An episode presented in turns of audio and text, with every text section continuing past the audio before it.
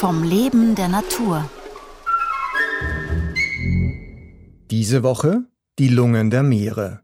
Sarah Zauner ist mikrobielle Ökologin und Forschungstaucherin. Sie spricht über Seegraswiesen. Heute relevante CO2-Speicher. Also die Lungen der Meere, so bezeichnet man eigentlich Seegraswiesen. Warum ist das eigentlich so? Also man muss sich das vorstellen, dass Seegraswiesen durch ihre hohe Biomasse pro Quadratmeter, also ich habe jetzt unlängst gerade wieder gelesen, dass Seegräser eine höhere Biomasse pro Quadratmeter aufweisen als die meisten unserer Wälder und sogar die tropischen Regenwälder. Das heißt, auf ein Quadratmeter Meeresboden ist tatsächlich mehr Seegras, also mehr grünes Material, mehr Blätter, die Photosynthese betreiben können als im Wienerwald oder im Amazonas.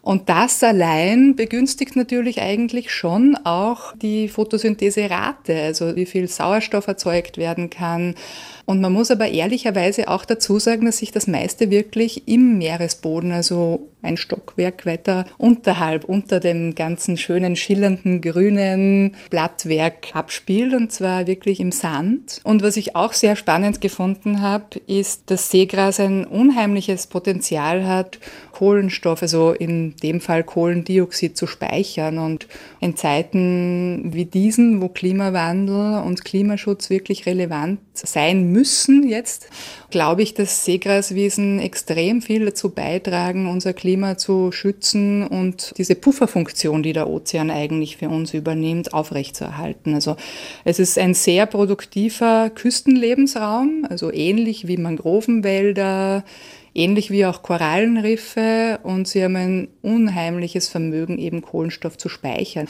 Die Forscher vom Geomar-Institut, also dieses Helmholtz-Institut für Meeresforschung in Kiel, haben gerade eine Studie herausgebracht, wo sie gemessen haben, ungefähr das äh, Kohlenstoffspeicherungspotenzial von Seegräsern. Und das liegt in der gesamten deutschen Ostsee. Die haben das hochgerechnet.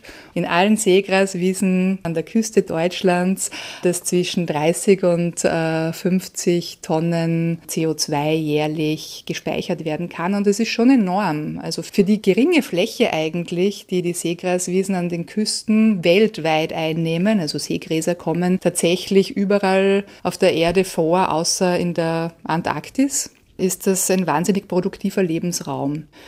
Und nicht nur diese Funktion für den Menschen oder für uns auf diesem eigentlich blauen Planeten ist so wichtig, sondern auch, dass die Seegraswiesen wirklich Kinderstube sind für kleine Fische, für Muscheln, für Schnecken, für Seesterne, für alle möglichen Kleinstlebewesen.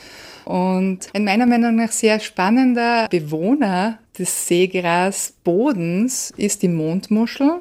Man hat teilweise schon pro Quadratmeter über 3000 Individuen Mondmuscheln gezählt. Und diese Mondmuscheln, dadurch, dass sie diesen Schwefelwasserstoff für ihre Bakterien eigentlich nutzen, entziehen sie auch diesem Meeresboden diesen eigentlich für die Pflanze giftigen Schwefelwasserstoff und tragen dazu wirklich bei, das Seegras gesund und fit zu halten. Und ich bin ja Ökologin und habe dann mehr oder weniger das Tauchen ein bisschen zu meinem Beruf gemacht.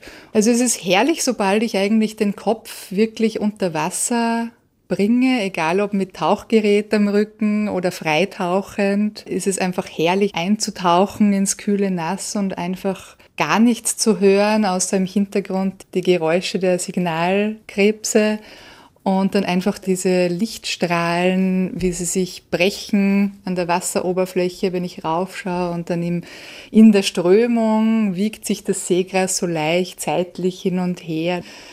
Das sind sehr schöne Momente, die man einfangen kann und von denen man dann einfach in der kalten Jahreszeit auch ein bisschen zehren kann.